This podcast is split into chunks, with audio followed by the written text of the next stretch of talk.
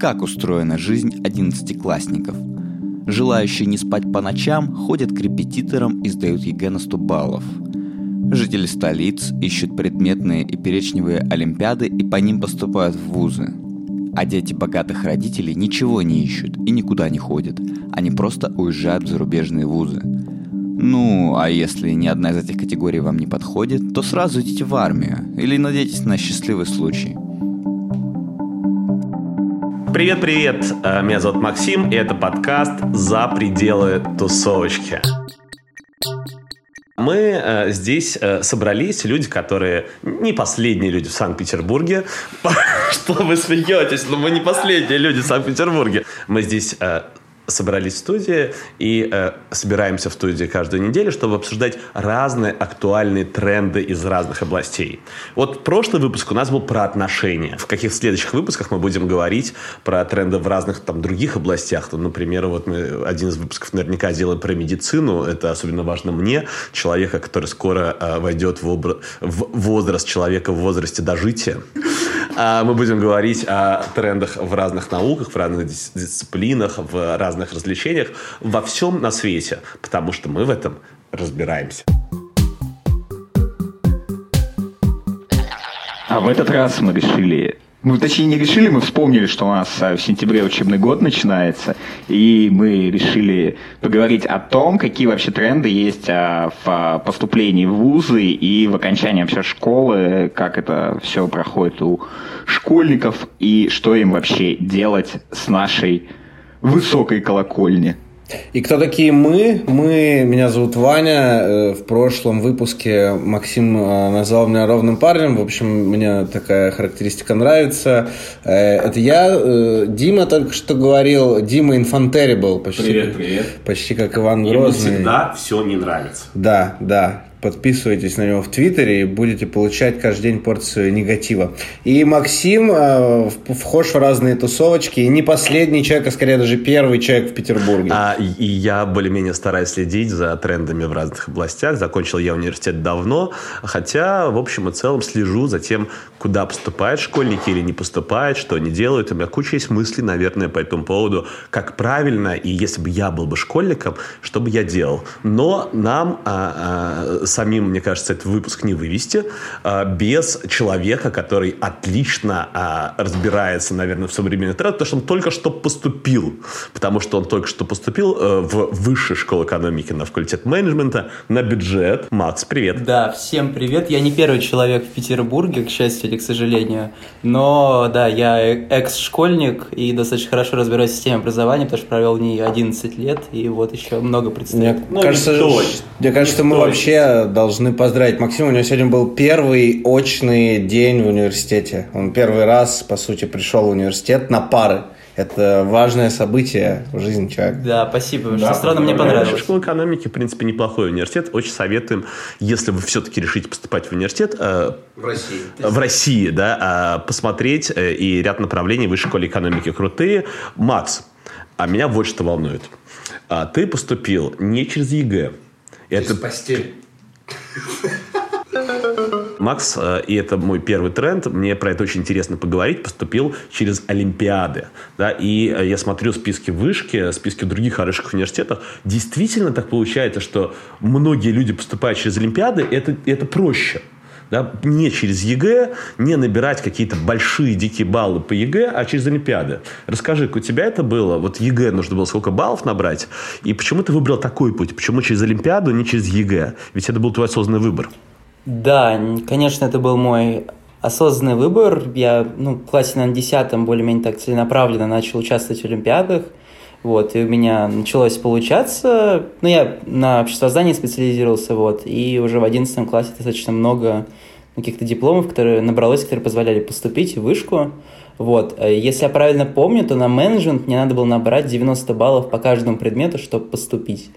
Вот. Что очень высоко, и даже когда ты знаешь предмет, не факт, что ты наберешь. Да, для меня вот ЕГЭ, это мало то, что неинтересно, я об этом уже говорил в каком-то из подкастов, вот, это еще достаточно большая лотерея, э, вот, на мой взгляд, Олимпиада, она и интереснее, и увлекательнее, она сама по себе тебя учит, и еще Макс, и как, вот как бы... ты выбирал Олимпиаду, почему ты выбрал эти, а не другие? А, Я выбрал, наверное, по обществознанию четыре самых, а, ну, условно, топовых Олимпиад.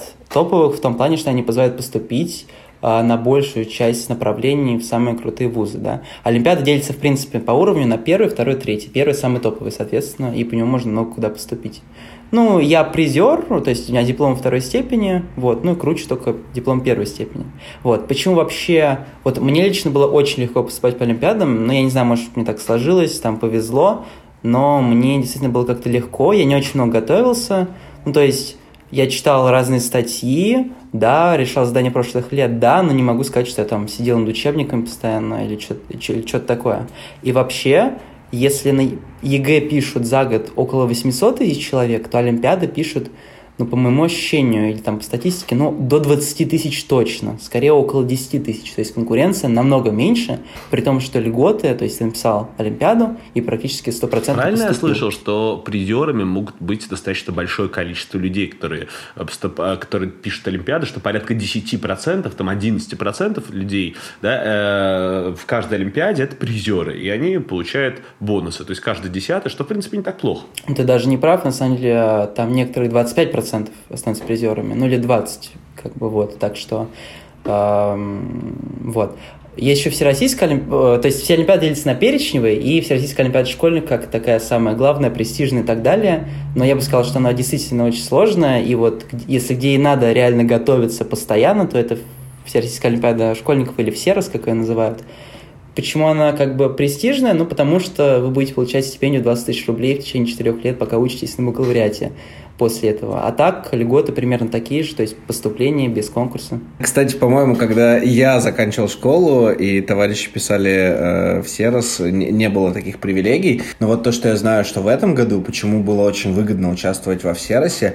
В общем, когда все ребята приехали на Всерос, из-за всей этой коронавирусной истории э, сказали так, что давайте мы все призерские места отдадим одиннадцатиклассникам, а десятиклассники и девятиклассники, которые тоже могут сейчас занять призерские места и уже потом вообще не париться и поступать в любой вуз, а, а у них как бы еще есть время, они в следующем году еще успеют, да, если они такие умные, то они приедут в следующем году и возьмут свои места и тоже поступят. И в итоге все места отдали одиннадцатиклассникам, поэтому э, колоссальное количество людей, которые вот в этом году участвовали во Всероссийской Олимпиаде, они стали призерами и смогли поступить без экзаменов в, в любой российский вуз. Просто для меня личная история, когда в июне началась какая-то кампания, потому как начали нападать на олимпиадников э, в там, интернете и так далее, в соцсетях, то, что, значит, э, олимпиадники забрали все бюджетные места, количество олимпиадников увеличилось, оно увеличилось по стороне на 200 человек, учитывая, что там десятки... Это правда, да, вот история? Мне просто самому рассказывали стажеры, которые к нам приходят на «Эхо Москвы». То есть это так и было, да? Да, все места, э, все дипломы отдали 11-классникам, но количество, значит, призеров и поступавших без конкурса увеличилось человек на 200. Вот, то есть Ну, не... в масштабах то, страны это... Это немного, это правда немного.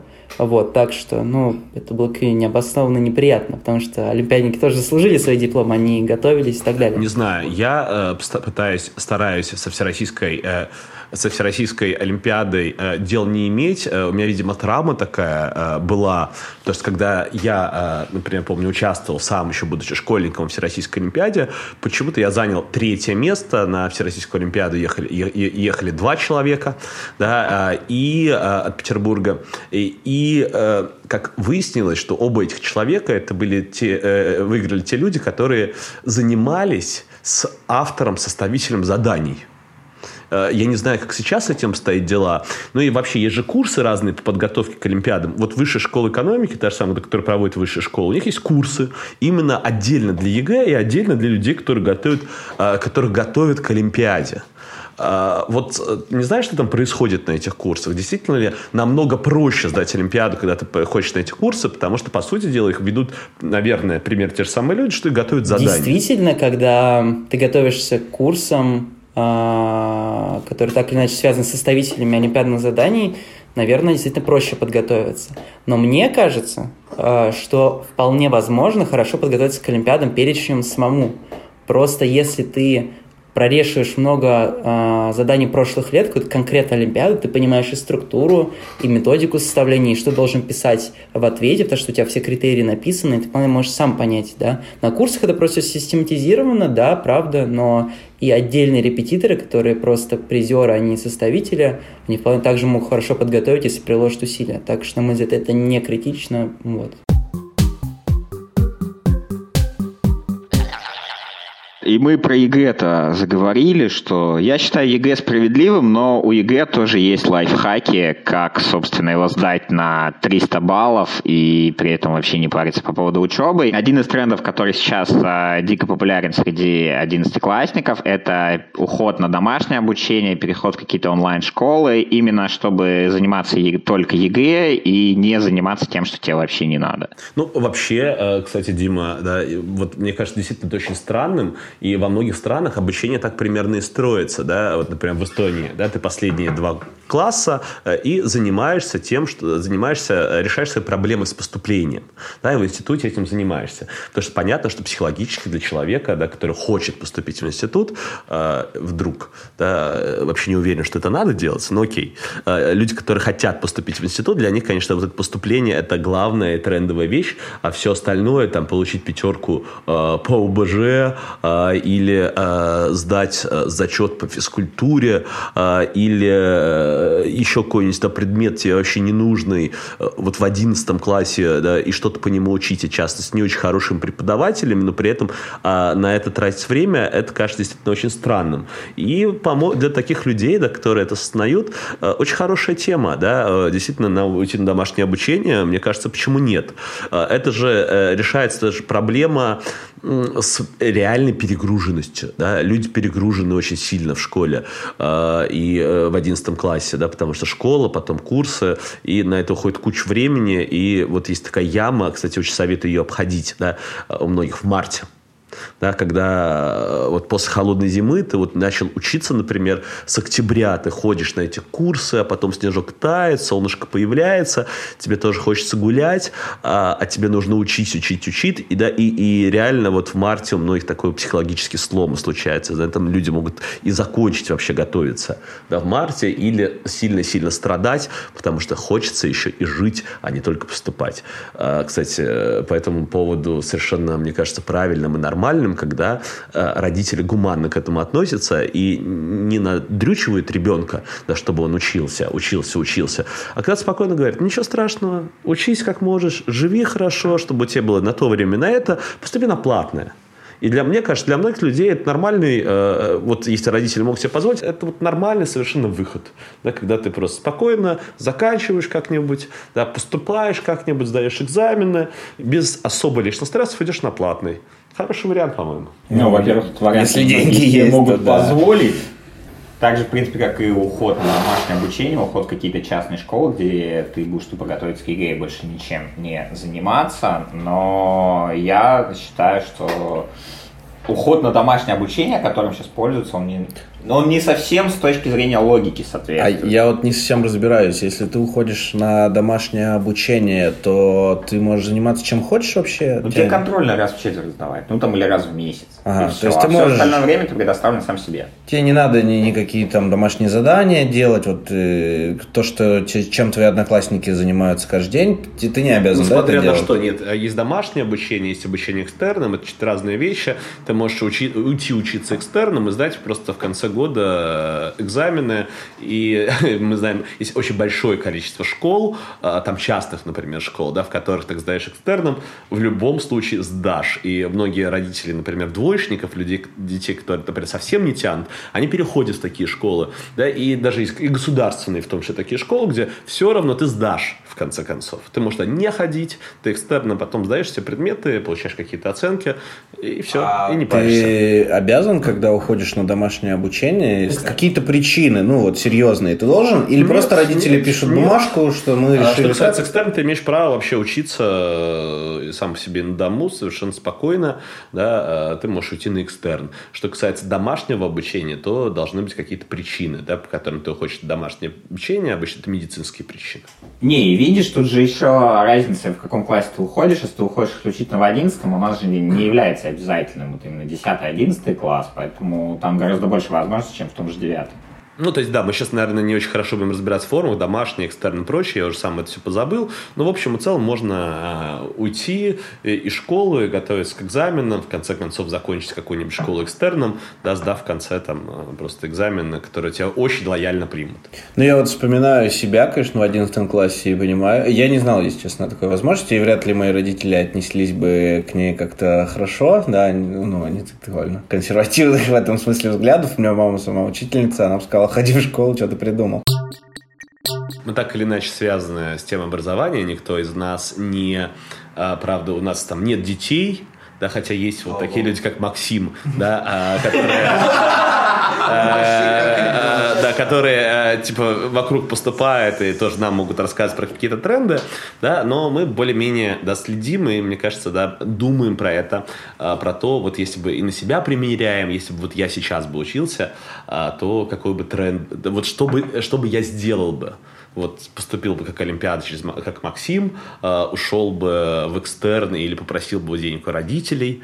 Э, Вань, расскажи, пожалуйста, вот каким бы трендом ты бы воспользовался, давай его обсудим. А, да, мой тренд заключается в том, что вокруг меня абсолютно огромное количество людей уезжает учиться за границу. А, что я абсолютно приветствую. Мне кажется, это даже если обучение будет не бог весь какое, сам опыт э, пожить за границей, пообщаться, выучить язык, а, как-то приобщиться к другим ценностям и культуре, это безумно круто, тем более в таком возрасте, когда ты еще студент, и у тебя очень много энергии, ты вписываешься во все подряд. И но дело в том, что я сам, э, так получилось, э, не учился все-таки за границей. Я очень хотел в свое время, у меня была даже возможность, но это достаточно дорого. И мне э, было э, стыдно напрягать своих родителей э, тем, что вот дайте мне много денег, я поеду на полгода учиться за границу. Возможно, у них была бы даже такая возможность, но тем не менее я решил так не делать, потому что я понимаю, что им было бы неудобно мне отказать, да, потому что я их сын, и они бы хотели, чтобы я вот. Но, тем не менее, вот мне было как-то совестно это сделать. Но тренд такой, безусловно, есть. А, Вань, а это обучение за границей, как правильно, дорого, но обычно не потому, о чем обычно думают люди. Люди думают, вот это супер дорогое платное обучение. Я а, работал а, долгое время учитель, учителем а, обществознания в польской школе.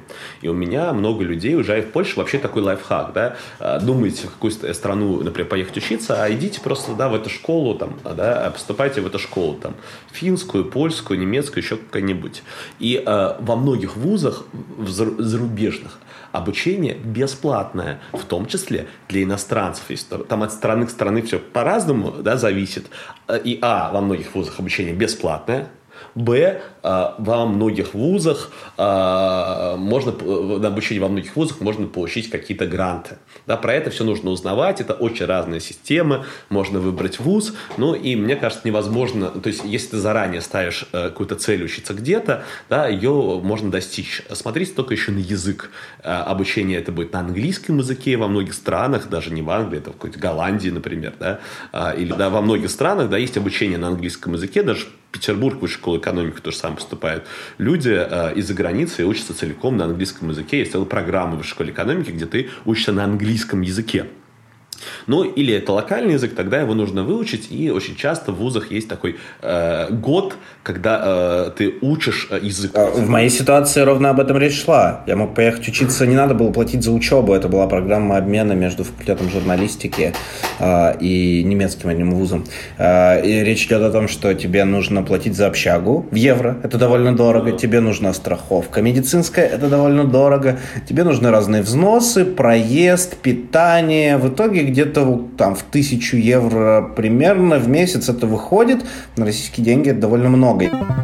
Да, сейчас мы поговорим с Катей, которая учится в Германии и ведет блог о том, как поступить э, в университеты за границу, при том, как при, э, не просто поступить, как получить всякие гранты, крутые стипендии э, и учиться жить припеваючи и кайфовать за границей. Важно различать две разных возможности учебы за границей. Во-первых, есть возможность съездить всего на семестр и поучиться по обмену, и да, наверное, в этом плане университеты Петербурга и Москвы выигрывают, просто потому что у них больше обменных программ с заграничными университетами. Но если уезжать учиться как обычный студент, например, на бакалавриат или магистратуру, то разницы быть не должно. По крайней мере, если это государственный университет, и ваш диплом признается в международном ключе, Разницы быть не должно, мне кажется. Главное оценки в этом смысле, а не то, в каком университете ты до этого учился. По крайней мере, я не сталкивалась с тем, чтобы в Германии на это смотрели. Найти стипендию и грант, по крайней мере, на учебу в Германии не так уж и сложно, если знать, где искать. Есть специальные сайты для этого. Например, есть сайт Министерства образования, он называется stipendienlotse.de. На этом сайте можно просто вбить все свои параметры, например, то, что ты иностранный студент, то, что ты собираешься учиться, например, в магистратуре, и нажать на кнопочку, и тебе покажут кучу разных стипендий, которые для этого подходят. Конечно, там затем нужно выбирать, например, есть разные фонды, которые требуют разные вещи от студентов. Например, есть политические фонды, и там они ожидают того, что у студента будет какой-то политический бэкграунд или активистский, например. Ну, есть и фонды, которые просто поддерживают э, талантливых студентов с хорошими оценками и так далее. Это очень муторно, то есть нужно прям реально постараться, заняться этим заранее погуглить, поискать, создать табличку, собрать документы, отправить их и так далее. Но все это вполне возможно. Главное просто не лениться, наверное, в этом плане. Несколько проблем, с которыми сталкиваются студенты. Первая проблема — это, конечно, вот поиск финансирования, потому что для того, чтобы получить визу, нужны 10 тысяч евро на счету или стипендия. Если стипендии у тебя нет, а богатых родителей нет тоже, то что делать в этом случае непонятно.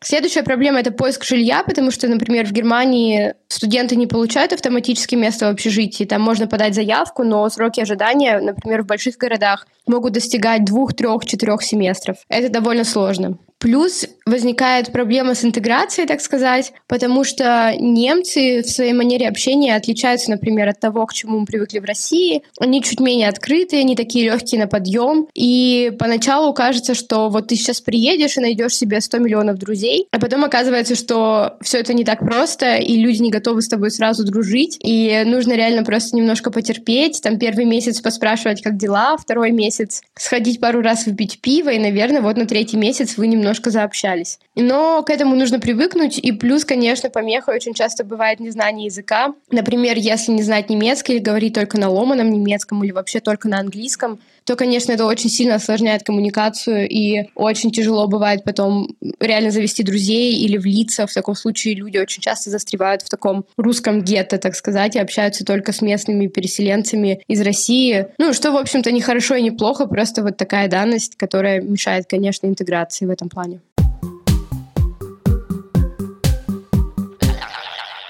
А теперь мы не так длинно разбираем тренды, которые есть, а говорим а, коротко, минутки за полторы, за две, о более маленьких трендов, которые... Он не маленький, это просто в режиме экспресса. Просто времени у нас мало, поэтому мы говорим про это э, быстро, экспрессом. Вот и я вот хочу убедить вас задуматься, нужно ли вообще вам высшее образование. И мой тренд да, э, говорит о том, что многие люди спокойно, хорошо живут, очень умные, находят крутую работу, вообще не учась в институте. У института есть огромное количество минусов. Первый главный минус. Ты идешь на какой-то... Ты берешь сразу гигантский пакет непонятно чего. У тебя гигантский пакет преподавателей и дисциплин. Да, и ты это все берешь пакетом. Тебе нужно четыре предмета с четырьмя хорошими преподавателями. По этим предметам преподаватели плохие, и тебе нафиг не нужно, ты это сам пройдешь. А, а по этим предметам у тебя а, вообще не нужны какие-то предметы, которые ты считаешь, тебе вообще в жизни не нужны.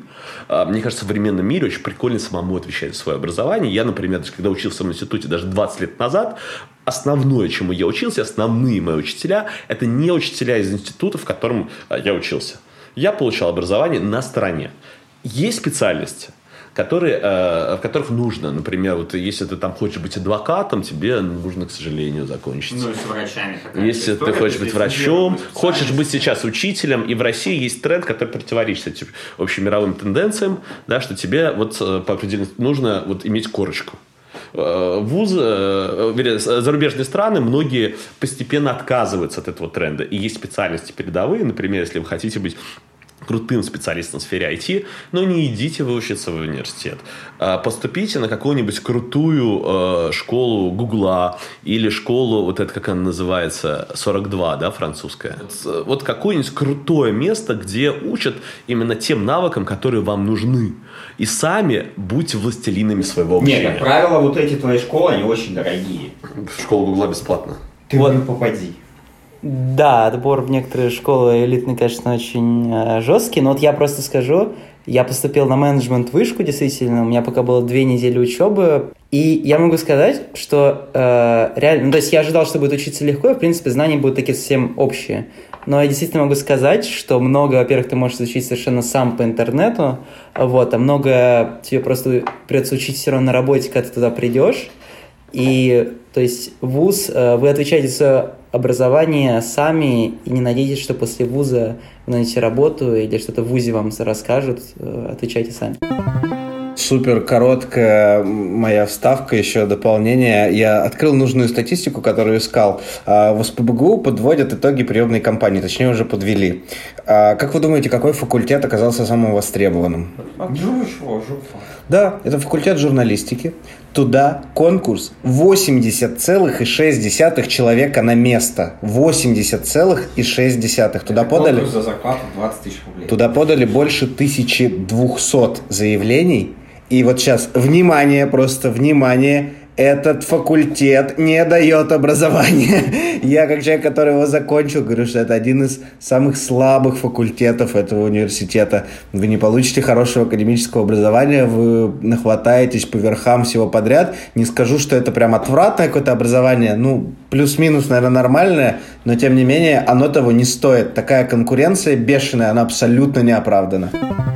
Поступление не с первого раза. Это следующая микротема нашего подкаста, и она для меня очень личная, потому что вообще мне кажется, что многие школьники в 11 классе ошибочно воспринимают ЕГЭ как такую просто точку бифуркации. А, Либо ты сдаешь хорошо и потом поступаешь в ВУЗ, и твоя жизнь нормально складывается, либо если ты не сдал, то все, твоя жизнь похерена, в общем, непонятно ради чего, да, дальше жить. У многих возникает такая ложная дихотомия, да, что либо я сдам хорошо, я успешный человек по жизни дальше, либо если я сейчас не сдаю, то на мне можно поставить крест. Так вот, я хочу сказать, что это совершенно не так. Потому что в моей жизни были личные примеры моих друзей, которые с первого раза у них не получалось поступить в хороший университет или не получалось поступить в университет вообще. Просто смысл ЕГЭ в том, что ты можешь сдать его на следующий год. Это как бы всем известно, но обычно всегда выдвигают такой контраргумент. Ты же потеряешь целый год. Ну, во-первых, годы никуда не теряются, да, если ты живешь этот год, ты его не теряешь, ты его как-то проводишь, что-то ты делаешь, чем ты занимаешься, да, время, оно не имеет свойства просто брать и улетучиваться, это не значит, что ты весь год э, перечеркиваешь и только сидишь дома и Это готовишься вообще к игре. тема про нашу жизнь такая охрененная, да, когда вся наша жизнь это подготовка к чему-то. Да, в школе ты готовишься к институту, в институте ты готовишься к настоящей взрослой жизни. Потом ты идешь работать, и ты молодой специалист, ты нарабатываешь опыт, чтобы потом, а потом наступает старость. Жить нужно здесь и сейчас, и радоваться жизни. Максим, мне кажется, в старости ты понимаешь, что как бы хотелось потерять вот эти несколько лет, да, как бы хотелось, это же так круто было бы вот эти пару лет потерять, да, не делать то, чем ты занимался, а просто потерять их на настоящую жизнь, по сути. Ну так а что делать этот целый год? Ну, во-первых, конечно, готовиться. То есть, то есть, короче, в школе у тебя готовиться не получилось, а тут у тебя получается целый год, ты можешь там свой предмет, который ты Просто плохо тебе- сдал, да, тебе- подготовить. Конечно, ну, вообще я не знаю, почему так с, успеш... с усмешкой об этом говорил, но вообще, конечно, да. Тебе не надо ходить в школу, не надо делать какие-то бесполезные домашние задания по ОБЖ. Ты можешь сконцентрировать э, свои силы вот на тех предметах, которые ты сдаешь. Или даже ты же можешь пересдать один конкретный предмет.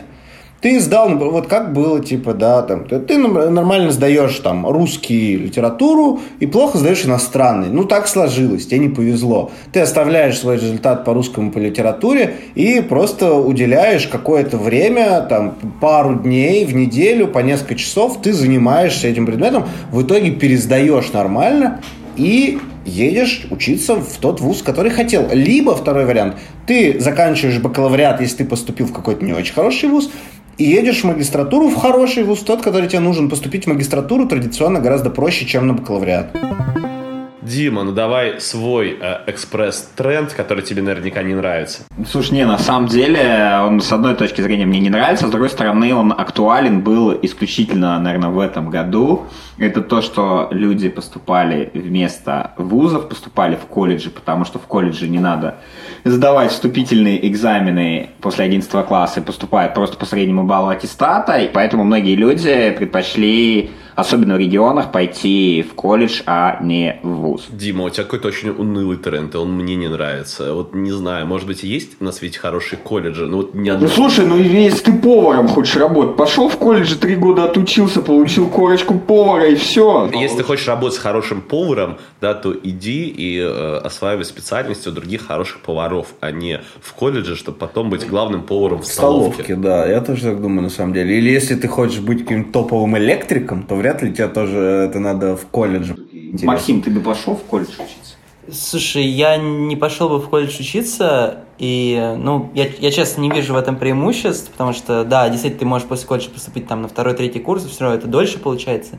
Единственная причина, по которой вот у меня, например, там знакомый поступил, он поступил на издательское дело в колледж, и это специальность, которая ему реально интересна, и ее нигде, например, в Питере нету в бакалавриате. Он туда поступил в колледж, потому что ему реально интересно этим заниматься. Вот, например, такая особенность есть. Ну что, последняя часть и э, последняя часть нашего подкаста. Мы обменяемся тем, как выполнили предыдущие наши челленджи и дадим челленджи друг другу по темам, связанным с поступлением или не поступлением в вузы. Я не знаю, что вы придумали, ребят. Поступить в вуз мой Мой челлендж заключался в том, что я должен был в блестках пойти на работу. И, на удивление, вышло вообще очень просто. Ну, то есть, я пришел в блестках на работу, мои коллеги посмотрели на меня, поскольку мы все достаточно близко общаемся, они не то что косились и перешептывались, они просто спросили, зачем я так сделал. Я сказал, что это был спор, и я проспорил, поэтому я пришел в блесках на работу, и, в общем, после этого они на меня не обращали внимания.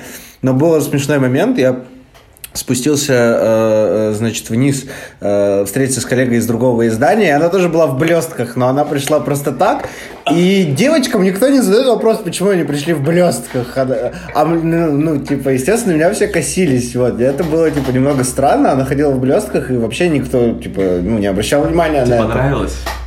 А я не испытал вообще никаких чувств. Ну, вот, Нет. мне так нравится, когда люди блескают. А, я вообще как бы, ну, нейтрально. Ну, то есть, больше бы я не стал ходить. Дима, а, предъявляй своего тамагочи. Тамагочи остался дома, потому что... Умирает там на да? у, меня, у меня был челлендж, я должен был там, я не знаю, неделю или несколько дней, короче, следить за Тамагочи, там в определенное время кормить, когда он там просит еще что-то делать. Я, я попытался это делать, меня хватило, меня, моего энтузиазма хватило на день, а заряда Тамагочи хватило на три дня. Он просто умер. И он просто умер, потому что села батарейка. Впечатление у меня так себе. Потому Ну, что как, как тебя, тебя как-то это очень сильно дисциплинирует, а ты дисциплинироваться не хочешь. Короче, ребенок был умер, если что. Да, да, да. Через Вот три дня. судьба, я- ну, батарейку сел. ну». Мне Дима загадал жесткий челлендж, нужно было переписываться от имени девочки в Тиндере. Я просто недолго думая обратился к Насте, просил у нее аккаунт и переписывался с ее аккаунта а, и а, специально а, записал в, мод- в модном жанре голосовых, собственно говоря, что там было. Э, Для меня, конечно, это было очень сложно. Я, слава богу, не стал регистрировать новый аккаунт. Я просил подруги ее Тиндер. Я, конечно, был в шоке. Это, конечно, была пятница, и, может быть, другие люди хотели очень активно секса. Это, конечно, полный ад. Э, Как-то очень жестко постоянно предлагают секса, э, комментируют и говорят какие-то эпитеты Хай, привет, развратница. Ну, блин, да, и думаешь, что вот после этого, типа, можно, ну, нормально отвечать. И таких людей, э, вот, которые так себя ведут, гораздо больше, чем других. И это, конечно, для меня был шок-контент. На этом мы закончили рассказывать о челленджах, которые были в прошлом выпуске. Вот время разыграть новые челленджи. Вот Максим скрипнул стулом, встал, пошел за картами, с помощью которых мы разыгрываем новые челленджи. А, давай так, а, Буби, а, Крести или Пики? Крести. Буби. Буби у меня а, Пики. Пики. Все, мой... А, подожди. Давай. Мне. Да, мой челлендж Максиму. Это будет очень удобно. Я знаю, что у Максима есть справочник такой, где много-много заданий к ЕГЭ по обществознанию перечислено. И я хочу, чтобы Максим прорешал один вариант ЕГЭ полностью по обществознанию и поделился своими результатами с нами и впечатлениями. Показалось ему как прикольно, вообще не прикольно. Насколько бы он сдал ЕГЭ? Максим обществознание у нас по логике должен шарить, да, он учителем обществознания долгое время работал. Поэтому посмотрим, насколько сдаст ЕГЭ учитель обществознания. У нас э, челлендж будет похожий, но если Ваня взял э, историю про ЕГЭ, Дим, то я взял задание высшей пробы. А, и а, мы не будем долго ждать, не будем следующего раза ждать. А, я сразу же тебе дам задание, чтобы понимали, это задание по политологии да, с, с Олимпиады высшей пробы. Первое задание, а, там эссе нужно 40 баллов написать. Вот тебе пару заданий. А, посмотрим, насколько ты развит для ребенка 11 класса. А, Дим, о каком событии идет речь, в каком году произошло? В связи с данным событием вице-премьер Дмитрий Козак представил Крымскому совету министров Владимира Устинова. Первейшая задача полномочного представителя президента – это координация и обеспечение взаимодействия федеральных и региональных органов исполнительной власти. Очень важны согласованные действия по каждому вопросу. Владимир Васильевич с большим опытом и работ на этом посту. Он внесет дополнительный вклад в эту важную работу. Он строг, но очень справедлив, отметил Козак. О каком событии идет речь, в каком году он произошло? А, Устинов, который у нас не пойми кем был, судя по фамилии, я помню, что он был когда-то прокурором генеральным, возможно.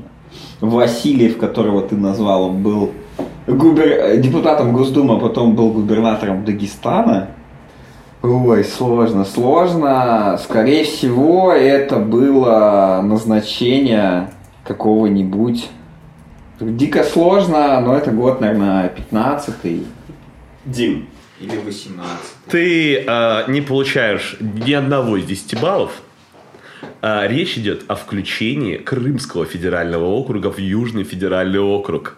Как вам такое задание для школьников? Слушай, я был- Охренеть! я был И произошло это в каком году? Ха-ха! 16 Как вы тут догадались? Откуда вы это помните, что это 16 год? А, интересно, сколько людей набирает здесь баллы вот на таких вопросах, достаточно сложных, нашей очень политизированной а, тусовочке. И от меня челлендж последний Давай. остался. Ух, я Ну, побаиваюсь. Ну, слушай, у меня... В Твиттере писать год о том, Нет, что все... Не-не-не. Можно, смотри, у всех курсов ЕГЭ есть бесплатные пробные занятия. Хоть онлайн, хоть офлайн, выбирай как хочешь. В общем, тебе Предмет. это- любой предмет, одно пробное занятие. Ну, по русскому языку я сделаю спокойно.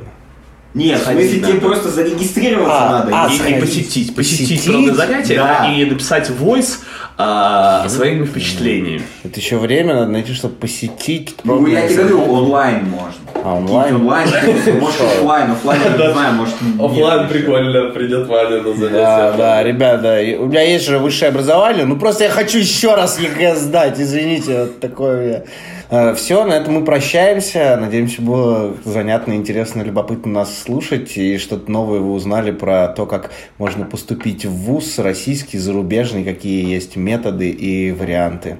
На этом всем пока.